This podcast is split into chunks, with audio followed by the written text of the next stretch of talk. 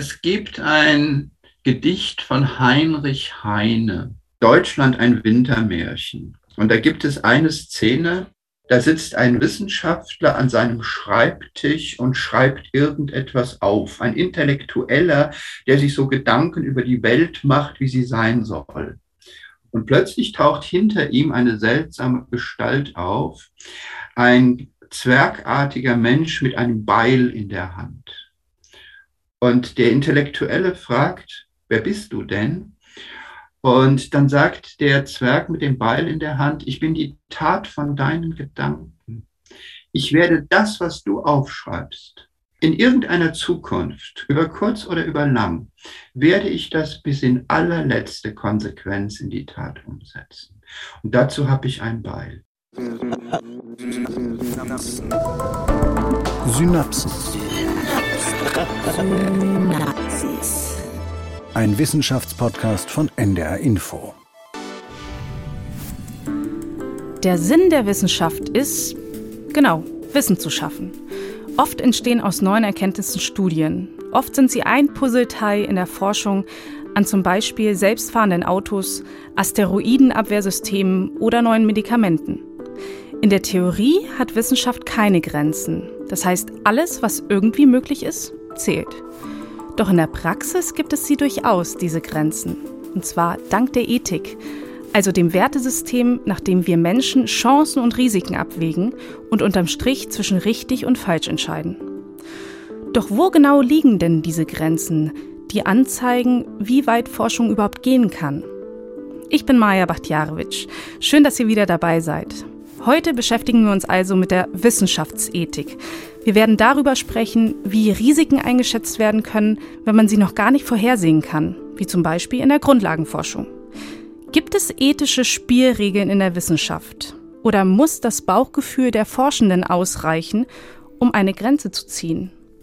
Das alles hat meine Kollegin Jasmin Appelhans recherchiert und heute sitzt sie mir hier im Studio gegenüber. Moin, Jasmin. Hallo, Maja. Du, ich habe gerade so eine Strategie gegen den Winterblues jetzt. Und zwar gucke ich Filme, aber ich gucke Filme mit einem bestimmten Rahmen, sozusagen mit einer bestimmten Aufgabe. Mhm. Und gerade im Moment ist es, dass ich alle Marvel-Filme durchgucke, die ich kriegen kann. Also alle Filme, die auf den Marvel-Comics basieren, so diese ganzen Superheldengeschichten wie Iron Man und Hulk und mhm. die Avengers und so. Und warum ich das erzähle, ist, die Recherche zu dieser Folge, die passte da so hervorragend rein, weil nämlich diese Filme, die ja Science Fiction sind, also ja. Wissenschaftsfiktion, klar, aber die haben so häufig als Leitmotiv einfach die Wissenschaftsethik. Da fällt mir auch spontan das Beispiel Jurassic Park auch Stimmt, ein, ne? ein bisschen älter, ne? Genau, ein bisschen älter. ja, ja und, ein bisschen älter. Und ich finde so spannend, da geht es natürlich auch um die Frage, ob jetzt halt irgendwie ein Supersoldat hergestellt werden soll, aber auch, ob es Stoffe gibt, die initiiert werden können, die Zellen sozusagen helfen, sich schneller zu heilen. Und das mhm. ist ja gar nicht so weit weg von uns. Und was ich daran so spannend finde, ist, dass es offenbar so viele Ängste und so viel Unwohlgefühl bei Menschen triggert, dass es sozusagen der Stoff ist, aus dem Hollywood-Filme gemacht werden. Ja. Du hast ja jetzt selbst in der Wissenschaft gearbeitet. Mhm. Was verbindest du denn persönlich mit Ethik in der Wissenschaft? Also, wenn ich an Wissenschaft und Ethik denke, das ist ja eigentlich ein sehr großes Feld. Ich habe ja im Bereich Meeresbiologie promoviert und mhm. danach noch kurz im Bereich Wissenschaftskommunikation geforscht. Und als ich noch selbst Forschung gemacht habe, hatte ich eigentlich so den Eindruck, dass es wenig Raum gibt, um tatsächlich über gesellschaftliche Konsequenzen von Versuchen zu sprechen oder auch nachzudenken. Gerade in den Naturwissenschaften, in den Sozialwissenschaften ist das vielleicht noch mehr, dass man da einfach Raum und Zeit hat, da, hm. weil man sich ja auch mit Menschen direkt auseinandersetzt. Also gesellschaftliche Folgen, damit meinst du, wie es den Blick der Menschen prägt, welche moralisch gesehen allgemeingültigen Grenzen für die Wissenschaft gebrochen werden dürfen. Das haben wir ja auch eben in dem Einspieler gehört. Das Wesen mit dem Beil.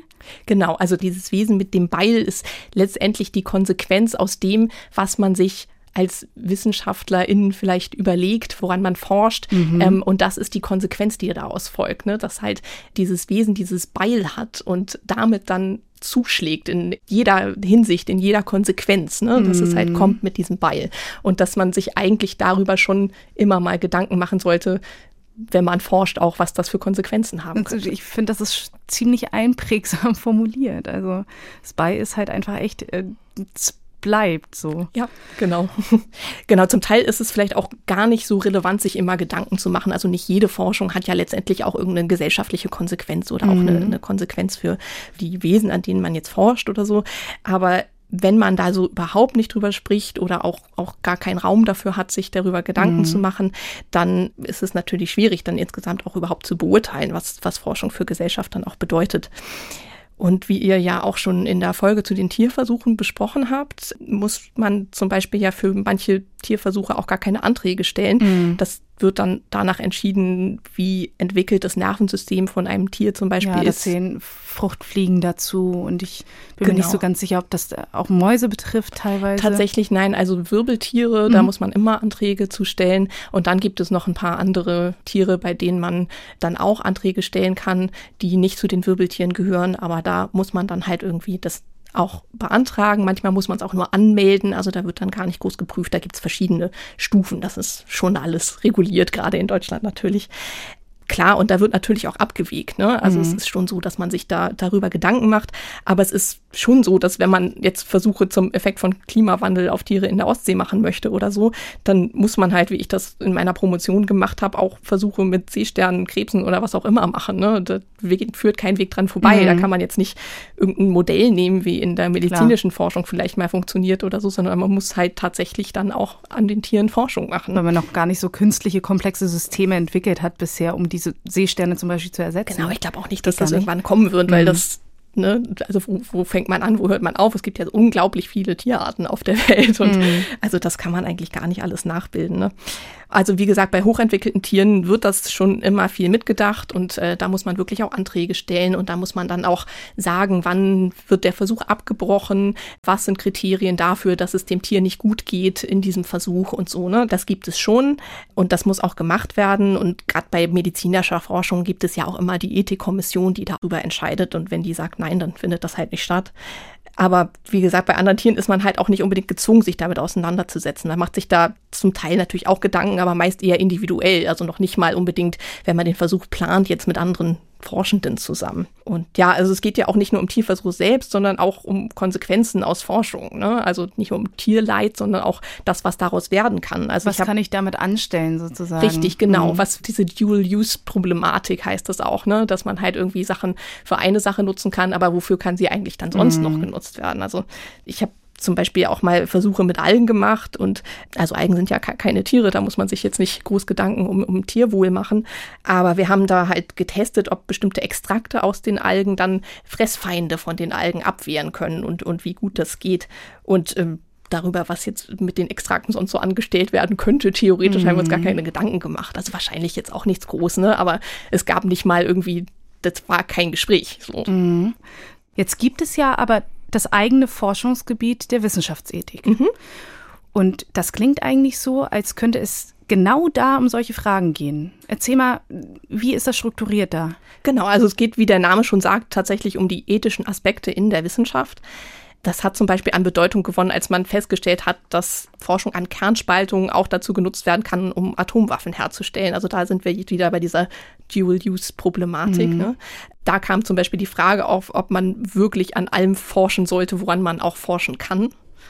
Und das ist an sich aber auch ein sehr weites Feld. Das reicht von Auswirkungen von einzelnen Forschungsergebnissen oder Forschung selbst auf die Gesellschaft bis hin zu wissenschaftlichem Fehlverhalten. Also es ist wirklich weit Ganz gestreut. Ne? Sowohl Ethik, die das System Wissenschaft und Gesellschaft betrifft, als auch Ethik innerhalb des Wissenschaftssystems selbst. Ne? Also nach außen und nach innen.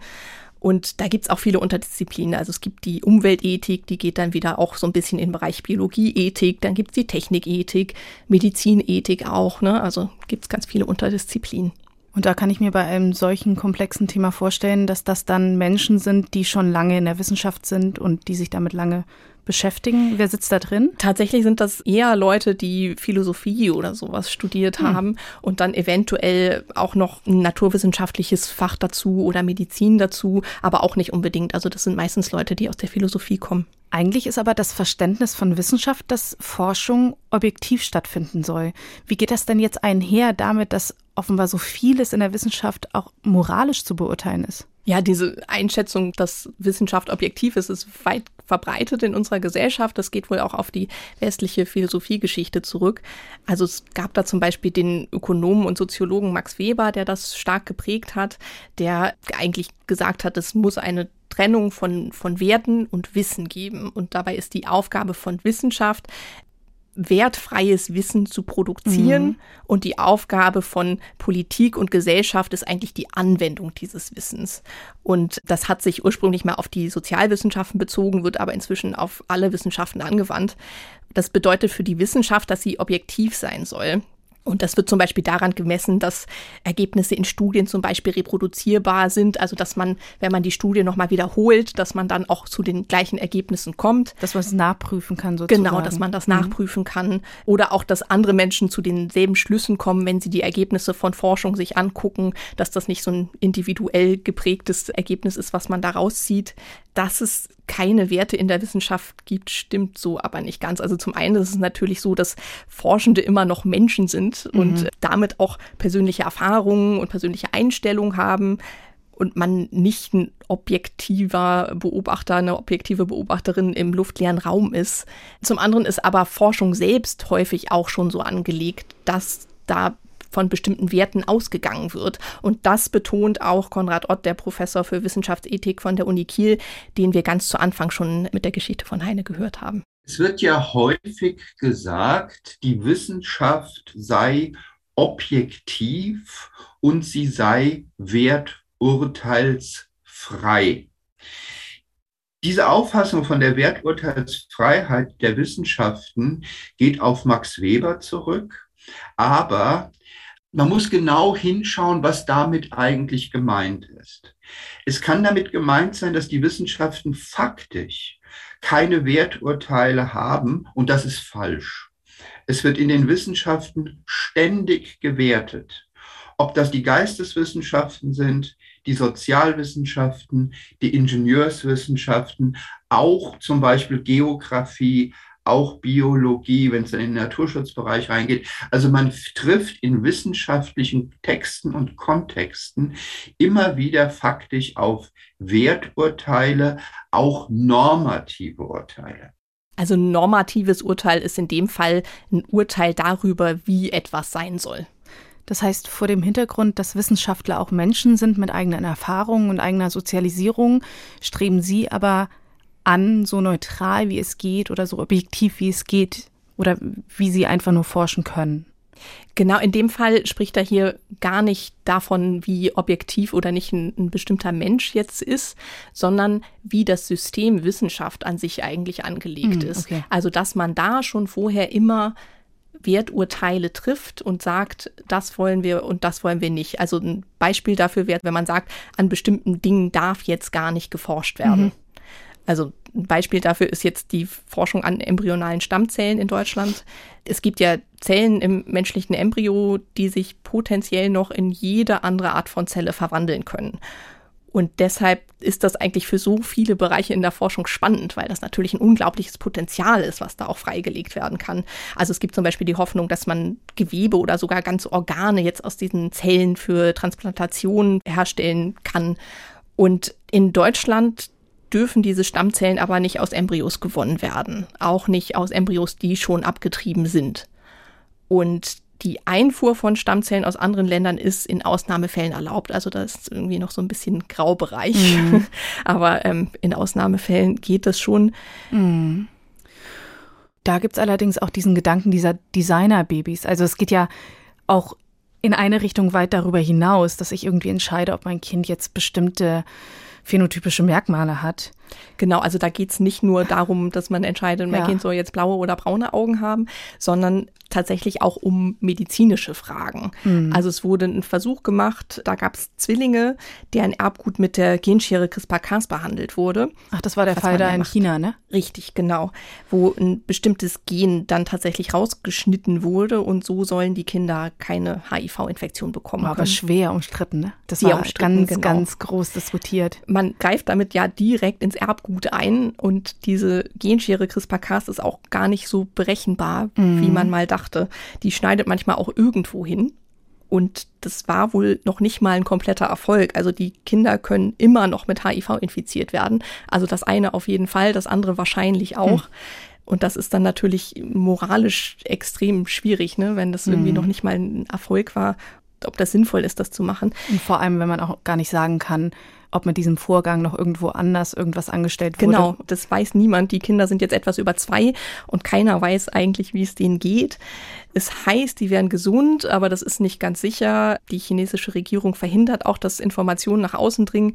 Der Forscher, der das gemacht hat, wurde verhaftet und ist jetzt im Gefängnis, weil das natürlich so ein großes moralisches Tabu auch ist, dass, mhm. dass es da auch Konsequenzen gab ja. tatsächlich. Da sieht man auch dieses große moralische Dilemma. Richtig. Etwas eigentlich Gutes im Sinn zu haben. Gutes jetzt in Anführungsstrichen, weil mhm. gut natürlich sehr auch davon abhängt, wie man das definiert. Und dann aber auf der anderen Seite wirklich riskieren, dass da so viel schieflaufen kann. Genau, ist natürlich eine schwierige Abschätzung, weil wenn es funktioniert, dann ist die Frage, ob nicht alle Menschen damit behandelt Klar. werden sollen, um damit halt eine Gesundheit zu gewährleisten. Die Frage ist aber auch, was die Methode sonst noch so kann und ob es moralisch vertretbar ist, dann auch Kinder nach dem Baukastensystem auszusuchen, was mhm. wir vorhin besprochen haben. Unterm Strich können wir ja dann festhalten, dass die Einschätzung davon, woran geforscht werden darf, woran man individuell forschen möchte und wofür es dann am Ende auch ein großes wichtiges Thema Forschungsgelder überhaupt gibt, das ist dann stark subjektiv geprägt. Das ist extrem stark subjektiv gefärbt, natürlich. Gerade was jetzt die individuelle Forschung auch angeht. Also ich habe zum Beispiel mal eine Forscherin interviewt, die an Bakteriophagen geforscht hat, mhm. also oder immer noch forscht. Das sind Viren, die Bakterien befallen und die dadurch umbringen. Also die nutzen Bakterien mhm. als Wirte. Und das macht sie jetzt, weil ihr Mann einen antibiotikaresistenten Erreger hatte und daran fast gestorben wäre. Die hat vorher mhm. eigentlich an ganz anderen Sachen geforscht. Die ist Epidemiologin und hat an AIDS-Prävention geforscht. Und ihr Mann hat sich dann im gemeinsamen Urlaub mit diesem Erreger infiziert. Und als er da im Sterben lag, hat sie dann lange recherchiert, was es da noch für Möglichkeiten gäbe und ist zufällig auf so experimentelle Phagentherapien gestoßen. Und mhm. so konnte dann der Mann eigentlich mit dieser Therapie gerettet werden. Und jetzt ist sie Co-Leitung von einem Forschungszentrum, in dem experimentelle Phagentherapie gemacht wird und ist eigentlich zufällig darauf gekommen. Mm. Ne? Eigentlich ist Antibiotikaresistenz ein riesengroßes Thema, weil da jährlich viele Menschen dran sterben. Aber ohne diese eigene Erfahrung wäre sie jetzt zum Beispiel gar nicht an diese Forschung gekommen. Hm. Und so ist halt sowas immer auch irgendwie eine subjektive Erfahrung, ne? das, was man mitnimmt. Und sonst kann man ja so Forschung auch gar nicht machen. Man muss da schon irgendwie brennen für sein Thema. Und das kommt natürlich aus der Erfahrung, die man da mitbringt. Und, und wenn man dafür dann sozusagen ah, entweder eine Betroffenheit oder ein eigenes Interesse mitbringt. Genau. Und so ist Antrieb. es natürlich auch mit den Forschungsgeldern. Ne? Also je nachdem, was politisch jetzt gerade gewollt ist, wo der Trend halt hingeht, da gibt es halt auch Forschungsgelder zu. Und das ist dann natürlich auch wichtig, weil daran sieht man ja auch, das ist nicht so ein objektives Kriterium, so wir, wir gucken jetzt alles in der Welt an, sondern es gibt da immer wieder auch Trends. Und auch die Interpretation von Forschungsdaten oder welche Ergebnisse veröffentlicht werden, ist ja auch nicht immer objektiv. Also es gibt viele Ergebnisse, die einfach in der Schublade landen. Also da machen Leute Forschung und veröffentlichen die nie, weil zum Beispiel kein signifikanter Effekt von irgendwas nachgewiesen mhm. werden kann. Also man kann nicht sagen, das hat das verursacht oder so. Und solche Sachen kann man ganz schlecht veröffentlichen, weil man eigentlich, man kann das nie sicher sagen, dass das ausgeschlossen werden mhm. kann. Man kann eigentlich nur, wenn man einen Effekt sieht, kann man sagen, da ist ein Effekt, aber man kann nicht sagen, es gibt keinen Effekt, weil immer gesagt werden kann, okay, Stichprobe war nicht groß genug, vielleicht mhm. hast du nicht mhm. genug geguckt. Und dann kann man sowas halt irgendwie nur in schlechten Journals veröffentlichen. Und das macht natürlich wieder was mit der Reputation der, der Forschenden. Also darüber werden wir auch nochmal sprechen. Genau, das ist halt auch natürlich schwierig. Also wie gesagt, Objektivität ist also relativ und Forschung bildet da immer nur einen bestimmten Blick auf die Welt ab ist vielleicht auch so ein bisschen wie im Journalismus oder auch in anderen Lebensbereichen auch. Ne? Man versucht mhm. halt möglichst objektiv zu sein, aber als Mensch hat man natürlich auch automatisch eine Haltung und das fließt mit ein und manchmal auch nur unterbewusst. Wie ist es dann aber, wenn Wissenschaft ethisch beurteilt werden soll? Gibt es da irgendeine Art von objektiven Kriterien, denen das folgt? Das habe ich mich auch gefragt. Also wie gesagt, zu meiner Zeit haben wir uns mit dem Thema Ethik im Studium und Forschungsalltag eigentlich kaum auseinandergesetzt. Also als Wissenschaftlerin hattest du da keinen Pflichtkontakt mit? Nee, es gab keinen Ethik-Pflichtkurs oder sowas. Ähm, es gab da keine monatlichen Treffen, dass man sich mal zu Ethik ausgetauscht ja, hat oder sowas. Verwunderlich, ne? Gab es gar nicht. Also gibt es in anderen Bereichen mit Sicherheit, wie gesagt, also in der medizinischen Forschung schon. Aber in der Biologie damals jedenfalls nicht. Ich weiß nicht, vielleicht hat sich das mhm. auch geändert inzwischen. Aber ja, ich habe darüber mit Christoph Rehmann-Sutter gesprochen. Der ist Professor für Theorie und Ethik in den Biowissenschaften an der Uni Lübeck. Und das hören wir uns jetzt mal an. In der Tat ist häufig eine moralische Intuition am Anfang. Die muss man aber prüfen, muss auch überlegen, wie könnte das vertretbar sein anderen gegenüber, die vielleicht andere Intuitionen haben, nicht meine. Welcher Standpunkt ist auch zumutbar, wenn es um eine, ein politisches Gemeinwesen geht und um Regelungen geht, ist zumutbar für alle. Aber in der Tat, zuerst ist häufig eine Intuition, das heißt ein Gefühl für einen Kontext. Man geht also erstmal wirklich nach Bauchgefühl hm. Und das wird dann mit ethischen Grundsätzen abgeglichen und man versucht alle Fürs und Widers zu berücksichtigen und auch den Blick, den andere Perspektiven einzunehmen. Aber erstmal geht es tatsächlich nach Bauchgefühl. Also ethische Grundsätze einer Gesellschaft, die lassen sich ja einheitlich definieren. Aber wenn doch Menschen dann selbst urteilen, wenn sie sich selbst moralische Fragen stellen, dann spielt doch einfach so ein individueller Wertekompass eine große Rolle beziehungsweise überhaupt die Rolle, die entscheidende Rolle eigentlich. Und dieser Wertekompass, der unterscheidet sich doch auch einfach im Detail, abhängig davon, was der Mensch erlebt hat oder wie er sozialisiert wurde. Ja. Das ist nicht so gut greifbar. Ja, also Moralvorstellungen sind halt einfach extrem subjektiv. Und je nachdem, wer da zusammenkommt, kommen da natürlich auch andere Wertevorstellungen zusammen. Aber wenn man ein einheitliches System schaffen will, dann müssen auch Entscheidungen gefällt werden, in dem ein Konsens gefunden wird. Mhm. Also die Begründung der Entscheidung muss eben nicht emotional sein, sondern sie muss überprüfbar sein und sich an bestimmten Kriterien und Prinzipien auch orientieren. Und da geht es dann halt nicht nur um Gefühle, sondern halt auch um rationale Begründungen. Das ist aber auch so ein bisschen holprig, weil wenn verschiedene Menschen verschiedene Ansichten zu verschiedenen Themen haben, zum Beispiel irgendwie eine eigene politische Einstellung, auch die lässt sich ja in überzeugende Argumente verpacken. Ja, das ist wohl durchaus so. Und es gibt da ja auch Bemühungen, um tatsächlich so eine Objektivität herstellen zu können, damit man halt nicht von diesen verschiedenen Meinungen, Ansichten und so abhängig ist, dass man zum Beispiel künstliche Intelligenz diese Entscheidung treffen lässt.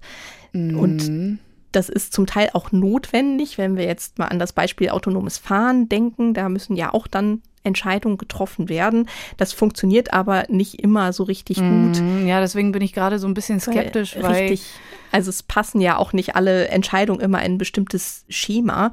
Dazu kommt, dass KI ja auch immer von Menschen gelehrt wird, ne? Also dass mhm. die ja auch diese KI füttern. Und da gibt es natürlich in vielen Fällen auch ein Ungleichgewicht in der Wahrnehmung. Und es gab ja auch immer wieder die Meldung, dass äh, selbstfahrende Autos häufiger schwarze Menschen überfahren, weil die einfach darauf programmiert sind, weiße Menschen besser als Menschen zu erkennen. Was also ja selbst nicht objektiv sind. Richtig.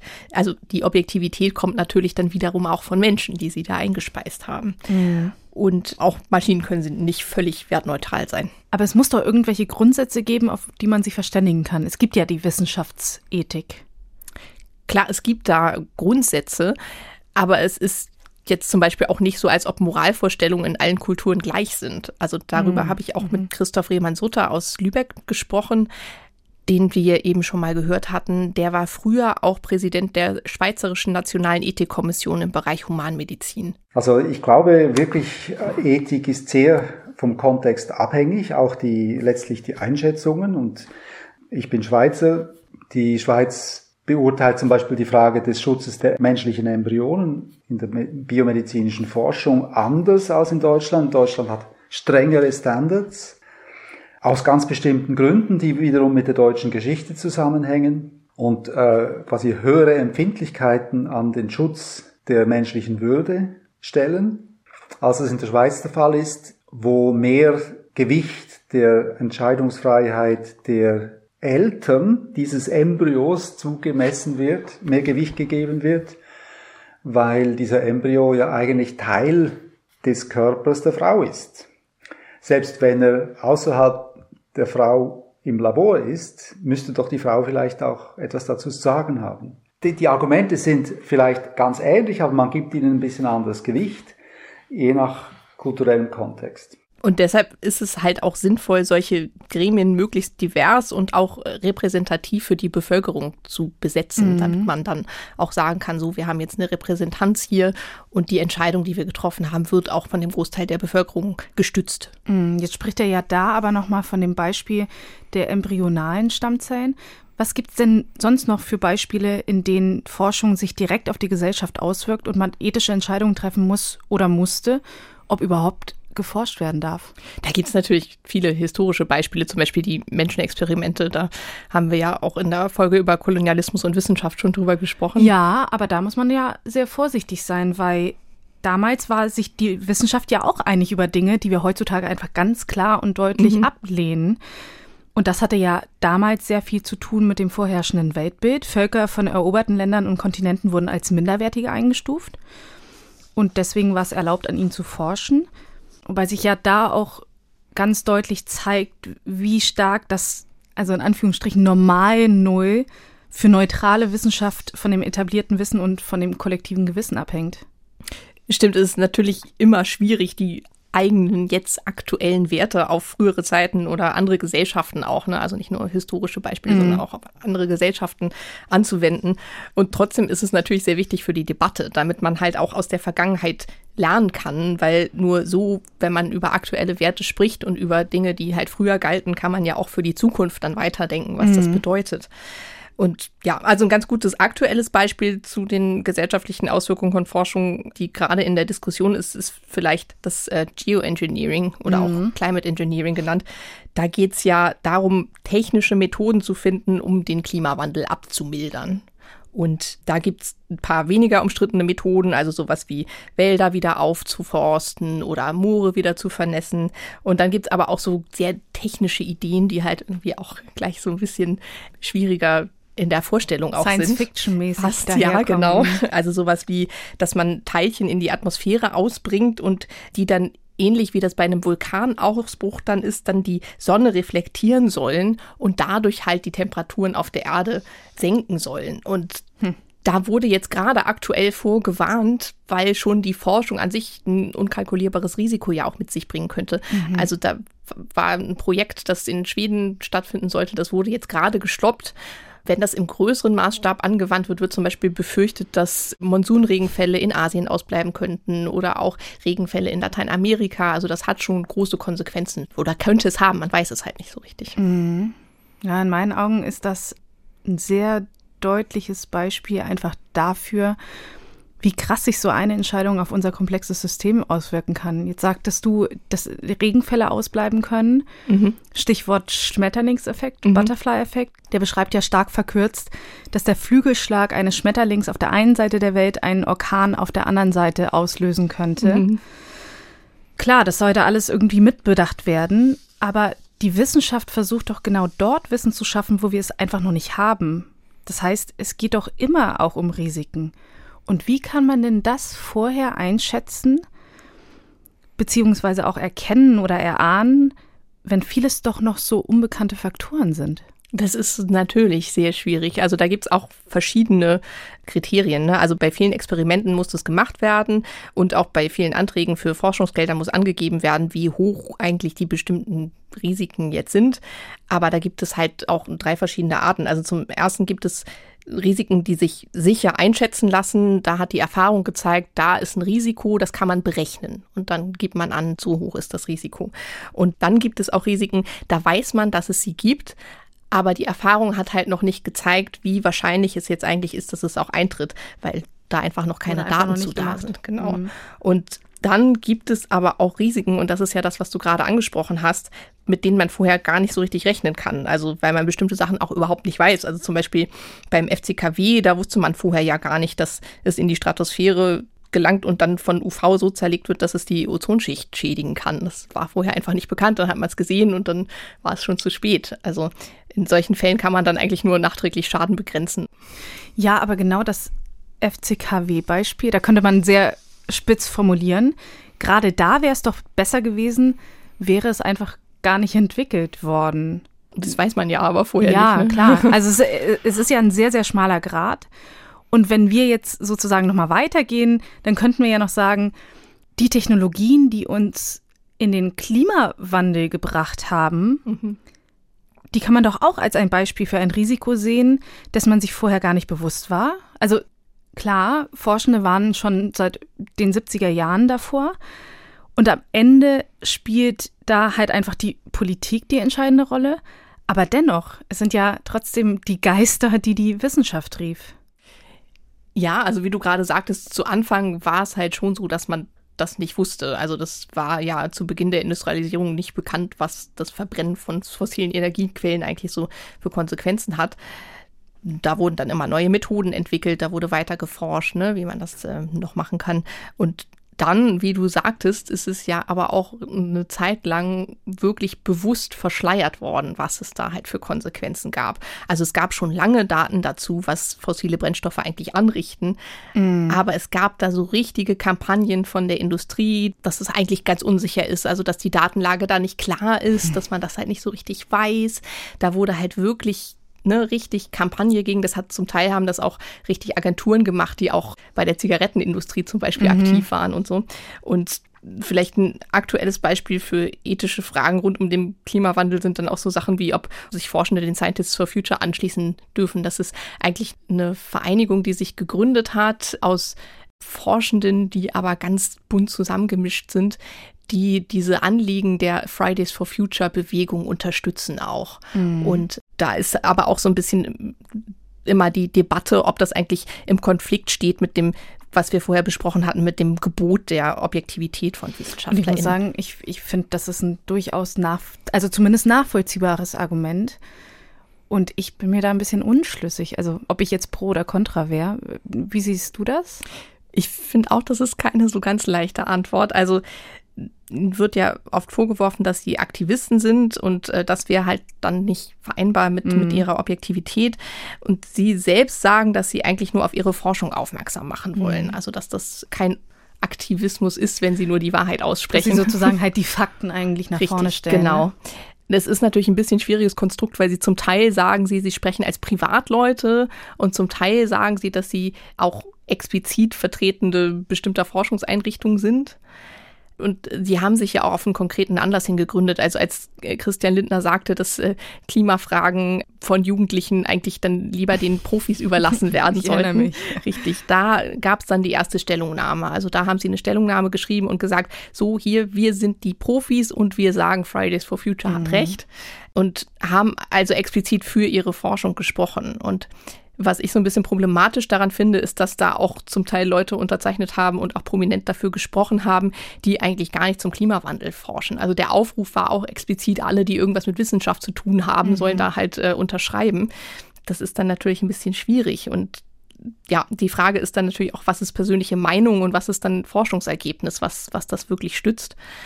Also es gab nicht nur die Stellungnahmen, die schreiben zum Teil jetzt auch, auch Texte und Empfehlungen für die Politik, also zum Beispiel zum Thema Kernenergie.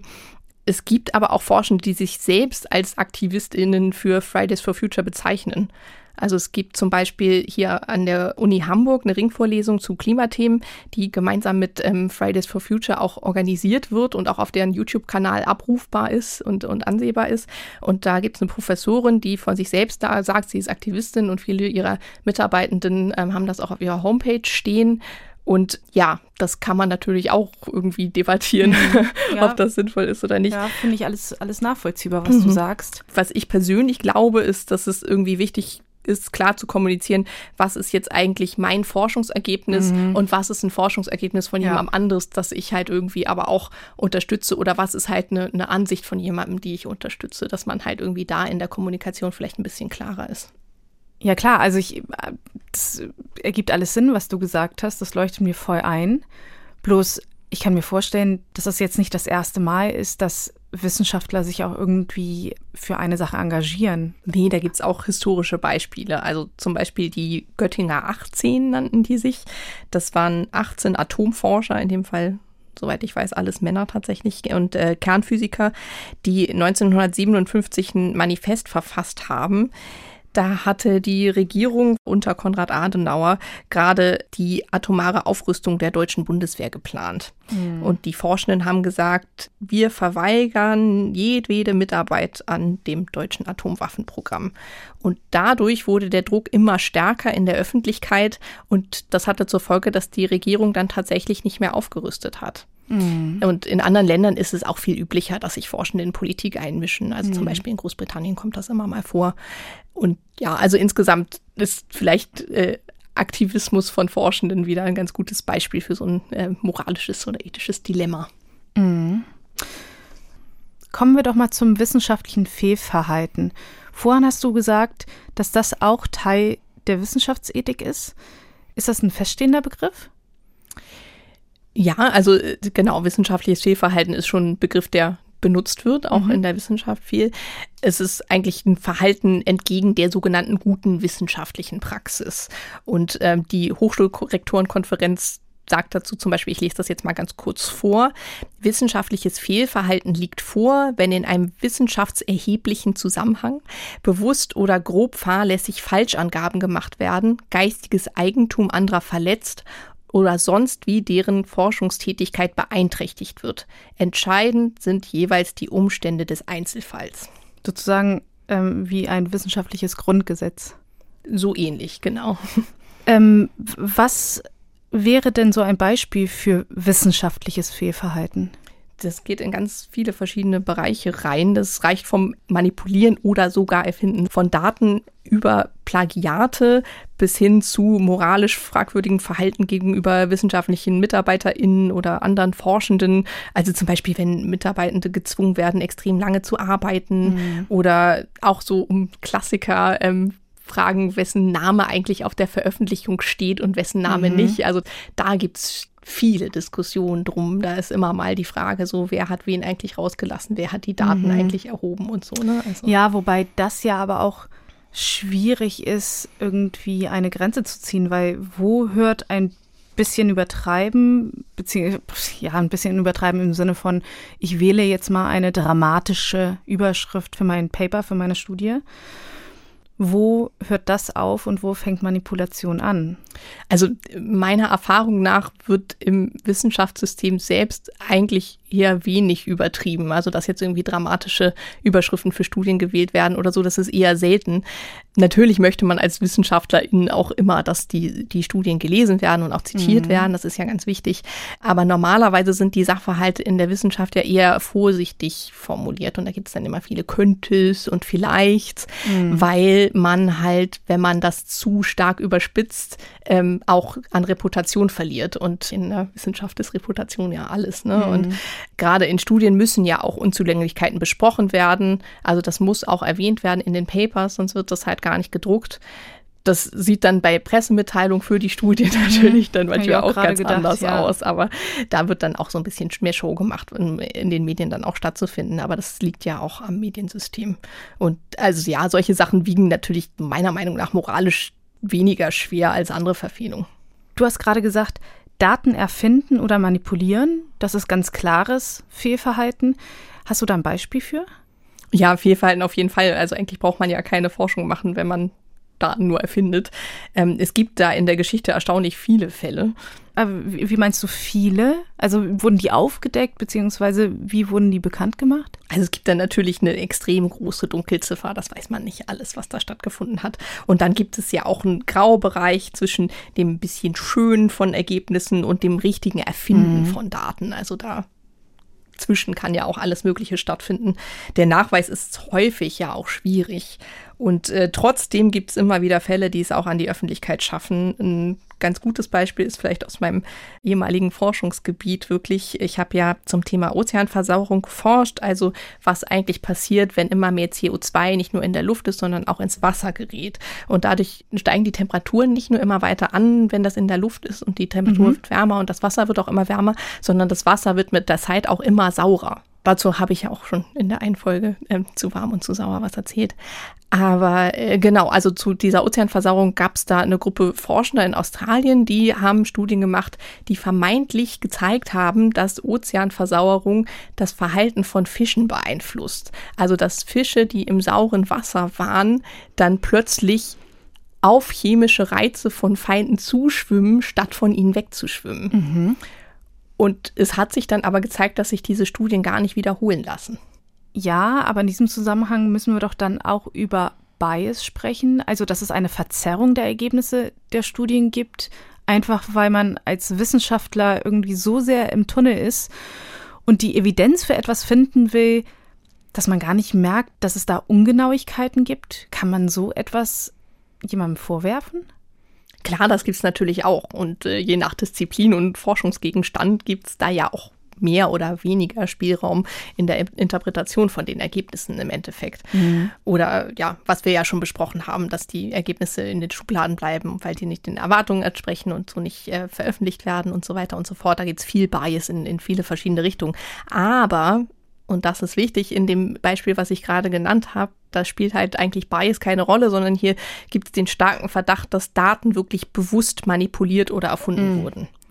Und das hat mich selbst auch so ein bisschen mhm. erschüttert, weil ich die Kann Studien damals auch gelesen habe und ja. natürlich auch zitiert habe zum Teil. Auch irgendwie eine Enttäuschung und, so von Wissenschaftlern. Ja, und das hat natürlich auch mhm. Konsequenzen fürs ganze Forschungsfeld. Ne? Und ist letztendlich ja auch relevant für die ganze Gesellschaft, weil da Forschungsgelder verschwendet werden für eigentlich erfundene Daten. Das ist jetzt natürlich noch nicht ganz klar, aber ja, und in der Forschung ja auch, dass, dass dann jahrelang von falschen Annahmen ausgegangen mhm. wird und man mhm. denkt, ne, das Verhalten von Fischen wird stark beeinflusst. Ein Schmetterlingseffekt Effekt. ist da eigentlich gar nichts. Ne? Also. Ein Schmetterlingseffekt in der Forschung, mhm. ein kleines Element, also vermeintlich kleines Element am Anfang, das einfach so große genau, genau. Konsequenzen genau. zieht. Mhm. Äh, wie ist das denn aufgeflogen?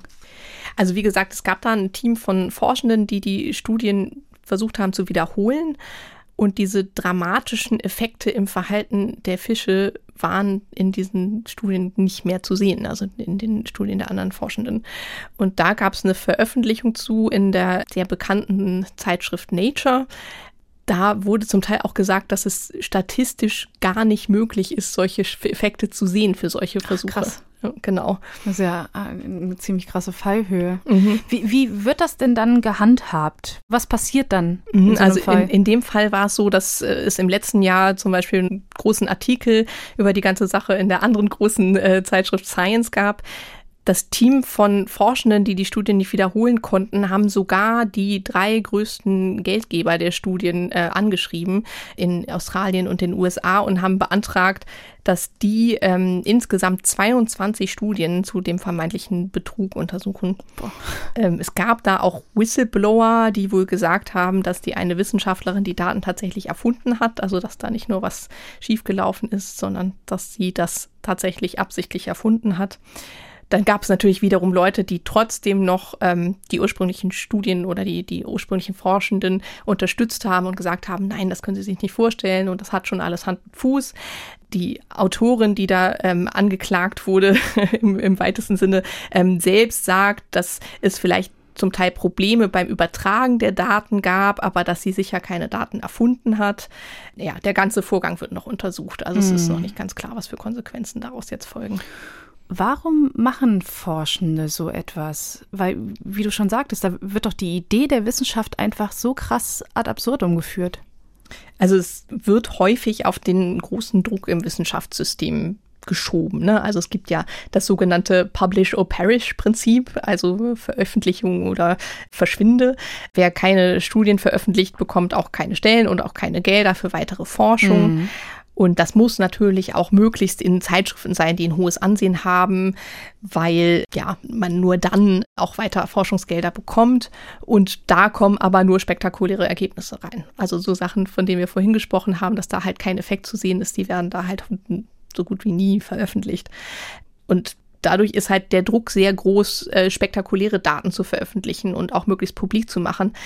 Ich habe darüber auch mit Felicitas Hesselmann gesprochen, die forscht an der HU Berlin und dem Deutschen Zentrum für Hochschul- und Wissenschaftsforschung, und zwar zum Thema wissenschaftliches Fehlverhalten. Und die hat Zweifel daran, ob das wirklich der Grund ist. ja, das ist ja eine Hypothese, die vielfach vertreten wird, dass es eben diese Publish-or-Perish-Kultur auch ist, die auch dann ähm, WissenschaftlerInnen so ein bisschen dazu treibt, zumindest unsauber zu arbeiten und einige vielleicht dann auch dazu wirklich zu fälschen oder zu plagiieren. Empirisch überprüft oder empirisch nachgewiesen ist das nicht so richtig, auch weil es teilweise sehr schwer ist, diesen Druck genau zu messen. Man hört da im Hintergrund noch das Pling einer E-Mail, mhm. also wie das im Moment so ist, wurde das Interview per Videotelefonie am Computer geführt. Das hört man da im Hintergrund halt ein bisschen.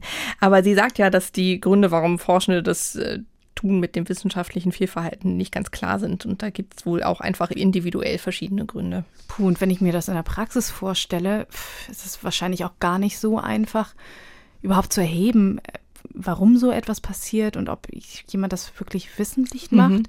Dennoch äh, gibt es irgendwelche Anzeichen, dass man sagen kann, das hat zugenommen, dass Daten jetzt häufiger manipuliert werden oder vielleicht sogar, dass sie bewusst manipuliert werden? Mhm, also so ein Zeichen dafür oder was, was häufig dafür genommen wird, ist, dass es äh, gerade viel von der Reproduktionskrise die Sprache ist. Ne? Also dass sich halt, was wir vorhin auch schon besprochen haben, dass sich Versuche halt nicht immer wieder mit demselben Ergebnis wiederholen lassen tatsächlich. Mhm.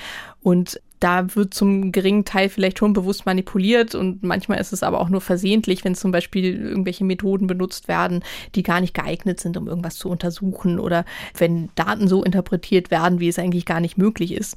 Ob das jetzt tatsächlich häufiger vorkommt, ist nicht sicher. Darüber habe ich auch mit Felicitas Hesselmann gesprochen und die sagt auch nochmal was darüber, dass es schwierig ist, das auch zu untersuchen.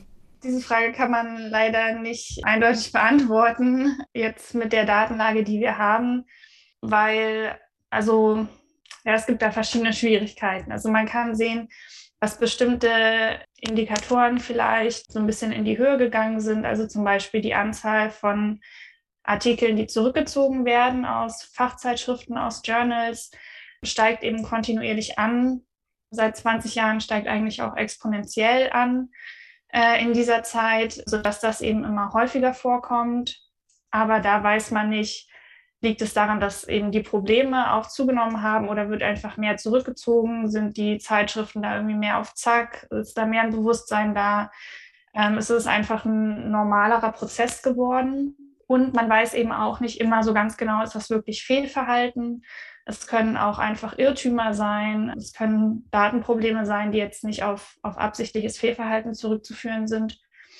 Und das kann man eben nicht so genau auseinanderhalten. Mhm. Kann ich mir vorstellen, dass das schwer ist. Es gibt ja aber für wissenschaftliche Studien und für Forschung gibt es ja bestimmte Prozesse. Mhm. Also Stichwort Fachartikel, Preprints, Peer Reviews, also mhm. Begutachtungen durch andere Wissenschaftler. Mhm. Lass uns das mal mhm. skizzieren, wie, das mhm. läuft. Also der normale Prozess ist, man macht eine Studie und schreibt dann einen Artikel, ein Manuskript über die Ergebnisse, die man da mhm gefunden hat und auch die Interpretation der oder vermeintliche Interpretation der Ergebnisse. Und dann schickt man dieses Manuskript an einen Wissenschaftsverlag. Also das sind Verlage, die haben dann verschiedene Zeitschriften und man schickt das halt dahin zu der Zeitschrift, wo man gerne diesen Artikel dann veröffentlichen würde. Das sind nicht ganz normale Zeitschriften, irgendwie hier Spiegel, sonst was, sondern ähm, das sind dann Wissenschaftszeitschriften. Wie Nature oder Wie Science. Nature, Science. Da gibt es natürlich, da gibt es eine riesen Palette, die mhm. haben alle verschiedene Spezialisierungen. Und da beim Verlag sucht dann jemand, der dafür verantwortlich ist, zwei bis drei Forschende, möglichst aus demselben Fachgebiet, aus dem ich jetzt meine Ergebnisse publizieren möchte, die den Artikel dann begutachten. Und die gucken das an und die sagen so, das war gut, das war nicht so gut, meistens nicht, das war gut, sondern eigentlich mehr, das war nicht so gut. Und da brauchen wir vielleicht eine neue Statistik. Das muss nochmal komplett überarbeitet werden. Und zum Schluss kommen die halt zu einem Urteil und sagen, so, der Artikel soll gar nicht veröffentlicht werden in dieser Zeitschrift. Der soll nur veröffentlicht werden, wenn er massiv überarbeitet wird und wir brauchen dafür das und das und das. Oder der ist so super, da müssen nur Kleinigkeiten mhm. geändert werden. Also, dass da nichts geändert werden muss, das passiert eigentlich nicht so. Und dann geht es halt ein paar Runden hin und her. Dann wird das halt hin und her geschickt zwischen den Autoren AutorInnen und den GutachterInnen, die das dann halt angucken und immer wieder Feedback geben. Und irgendwann sagt der sogenannte Editor, der dafür verantwortlich ist oder die dafür verantwortlich ist, sagt dann halt, ähm, so, jetzt kann der Artikel veröffentlicht werden oder so, jetzt reicht's, der wird nicht veröffentlicht. Das reicht einfach nicht. Also es gab auch schon immer Fälle, in denen Studien halt schon zu lesen sind, bevor dieser ganze Prozess eigentlich durchlaufen mhm. wurde. Ne? Also das war das mit den Preprints, mhm. was du auch angesprochen hattest vorhin die hat noch niemand überarbeitet und gerade jetzt in der Pandemie sind die halt zu Corona-Themen ja häufig zu finden, weil die Leute wollen es halt schnell raushaben, mhm. weil es halt schnell ja auch relevant ist. Und das wird häufig kritisiert, weil da ja quasi keine Qualitätssicherung stattfindet. Du kannst halt einfach deine Sachen dann online in diesen Preprint-Servern halt einfach hochladen Genau, aber da sind wir natürlich auch wieder bei der Objektivität. ähm, es heißt ja nicht, dass nur weil zwei oder drei Leute das vorher gesehen haben, dass es dann perfekt ist zum Schluss. Ne? Also manchmal werden Veröffentlichungen von, von GutachterInnen auch absichtlich zurückgehalten, weil sie selbst an was forschen. Mhm. Ne? Da gibt's halt auch immer wieder so ein bisschen Kleinkrieg oder die sind gar nicht qualifiziert, das zu beurteilen. Gerade so bei bahnbrechend neuen Erkenntnissen, wer soll das denn eigentlich beurteilen? Da gibt es ja eigentlich dann gar keine Leute für, die das irgendwie beurteilen können, ob das jetzt gut ist oder nicht. Und es gab auch vorher schon Forschungsgebiete, wo es üblich war, fast nur Preprints zu veröffentlichen. Also in bestimmten Bereichen, zum Beispiel der Physik. Und trotzdem ist es natürlich so, dass Preprints auch immer ein bisschen kritischer angeguckt werden müssen als andere Artikel. Und da werden Preprints zurückgezogen oder schon veröffentlichte Artikel? Nee, das sind zum Teil Artikel, die schon lange veröffentlicht waren. Also mhm. jetzt bei dem Beispiel mit den Fischen, bei der Ozeanversauerung, wenn das irgendwann mal zurückgezogen werden sollte, dann werden da Paper zurückgezogen, die vor 10, 15 Jahren irgendwann mal veröffentlicht wurden. Aber dann stellt sich doch die Frage, wäre es nicht einfach sinnvoll, alles direkt als Preprints zu veröffentlichen? Also sozusagen einfach dem Gros an Wissenschaftler, an und Wissenschaftlerinnen, die man erreichen kann, irgendwie zu präsentieren zur Prüfung und nicht erst auf diese Begutachtung zu warten? Also wie dieses ganze System überarbeitet werden kann, darum gibt es in der Wissenschaft eine Riesendebatte. Also ich persönlich fände es eigentlich gut, wenn es so einen öffentlichen Begutachtungsprozess vielleicht geben könnte. Ne? Mhm. Also dass man die Studie schon online stellt und dass halt alle einsehen können, was wird da eigentlich kritisiert von den GutachterInnen. Und ja, also dass da vielleicht auch ist die Möglichkeit gibt, auch für, für andere Forschende dann zu kommentieren, auch die, die nicht wirklich als, als GutachterInnen da jetzt fungieren, sondern halt irgendwie dann da trotzdem irgendwie auch qualifizierte Kommentare zu geben können. Mhm. Jetzt gibt es ja einige Politiker zum Beispiel, die einfach gehen mussten oder sich zurückziehen mussten, als ihnen nachgewiesen wurde, dass sie plagiiert haben in mhm. ihren Arbeiten. Ist das bei Wissenschaftlern auch so, wenn ihnen wirklich stichfest nachgewiesen werden kann, dass sie plagiiert haben, dann müssen sie ihren Hut nehmen und gehen? Ja, also das erste richtig prominente Beispiel, wo jemand aus der Politik ja auch gehen musste, war ja damals Karl Theodor zu Gutenberg, der ja auch plagiiert hat in seiner Arbeit. Das hört man in der Politik ja öfter mal, dass die Arbeiten auch untersucht werden. Das ist dann natürlich noch von ganz anderer Relevanz, weil das auch eine mhm. politische Motivation ist, die Arbeiten zu untersuchen. Und das findet bei Forschenden seltener statt tatsächlich, dass die untersucht werden. Und PolitikerInnen müssen dann ja auch häufig gehen, hat man ja gesehen, nicht immer, aber häufig müssen sie dann gehen, wenn nachgewiesen wird, dass sie äh, plagiiert haben. Wenn Forschende noch im Wissenschaftssystem selber sind, dann kommt es seltener zu Konsequenzen tatsächlich auch. Also die Leute müssen selten wegen solchen Fehlverhaltens dann auch gehen. Bei sehr groben Verstößen natürlich schon. Mhm. Aber das ist wohl auch ein eher interner Prozess und ist auch sehr langwierig, das alles zu prüfen und dann auch dazu zu gehen, weil es ja auch schwere Vorwürfe sind. Und Felicitas Hesselmann, die wir vorhin ja auch schon gehört haben, die sagt, dass es auch äh, sehr schwierig ist, da Leute wirklich dann zu entlassen aus dem Wissenschaftssystem. Das sieht man dann manchmal so, dass so in der Öffentlichkeit so ein bisschen ja Vorwürfe laut werden, so ja, es wird gar nicht richtig ermittelt oder es wird gar nicht richtig aufgeklärt oder die Unis haben da gar nicht so ein Interesse dran. Und ich kann schon verstehen, warum dieser Eindruck auch entsteht. Aber ich denke, man muss eben auch sehen, ja, was für sensible und belastende Einzelfälle diese, diese Untersuchungen auch oft sind. Also es gibt immer mal wieder Fälle, aber grundsätzlich ist das schon eine sehr, sehr krasse Sanktion. Also ähm, das ist ja auch so, das hat auch ein bisschen rechtliche Gründe. Ähm, zum Beispiel, wenn man an der Universität angestellt ist, also ProfessorInnen sind ja auch verbeamtet. Das heißt, sie können auch gar nicht so entlassen werden, so einfach. Hm. Und welche Konsequenzen hat das dann für die Forschung an sich, also für das Forschungsfeld im Speziellen und auch für die Glaubwürdigkeit von Wissenschaft im Allgemeinen?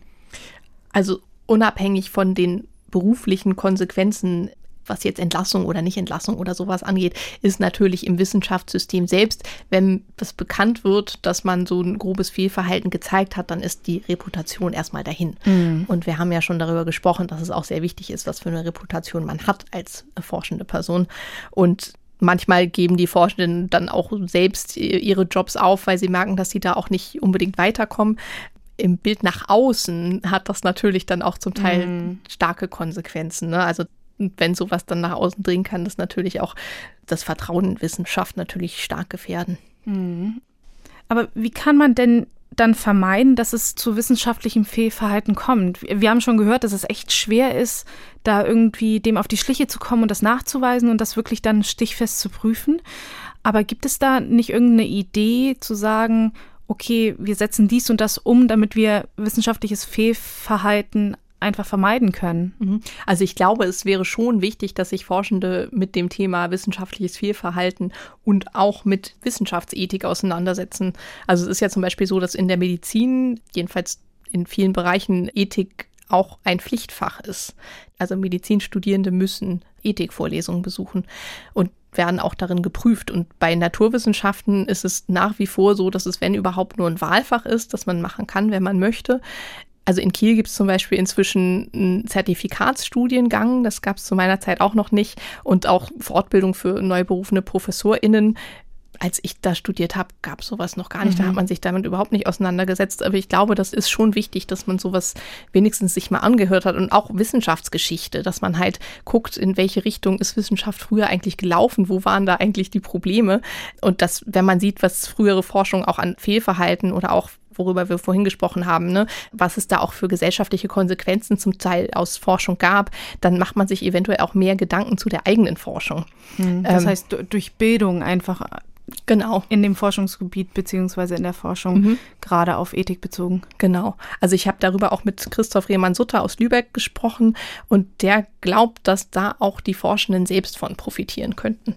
Ich glaube schon, dass das einen positiven Effekt hat. Ja, man würde sich vielleicht als Forscherin, als Forscher mehr überlegen, in welches, in welches Gebiet stecke ich meine Arbeitszeit, meine Lebenszeit? Ist das wirklich sinnvoll? Habe ich auch selbst was davon, einen Gewinn, nicht nur einfach Karriere oder die nächste beste Publikation oder den nächsten Grant, den man gewinnen will, sondern irgendwie was, das auch menschlich ja, einen, einen Mehrwert bietet, wertvoll ist.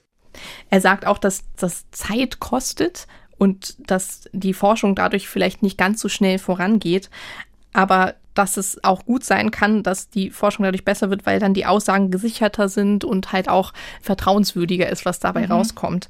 Manchmal ist es halt auch gut, Dinge zu überdenken, bevor man sie schnell raushaut. Also es gab ja jetzt gerade in der Pandemie, haben wir ja vorhin auch drüber gesprochen, auch viel Forschung, die sehr schnell veröffentlicht wurde, ähm, weil sie halt vermeintlich ja auch so wichtig war. Es mussten ja auch schnell Entscheidungen getroffen werden. Und trotzdem gab es auch WissenschaftlerInnen und äh, vor allem WissenschaftsethikerInnen, die in der Zeitschrift Science dazu gemahnt haben, trotzdem nicht zu schnell die Ergebnisse zu veröffentlichen mhm. und da immer noch mal irgendwie zu überprüfen, ob das in Ordnung ist.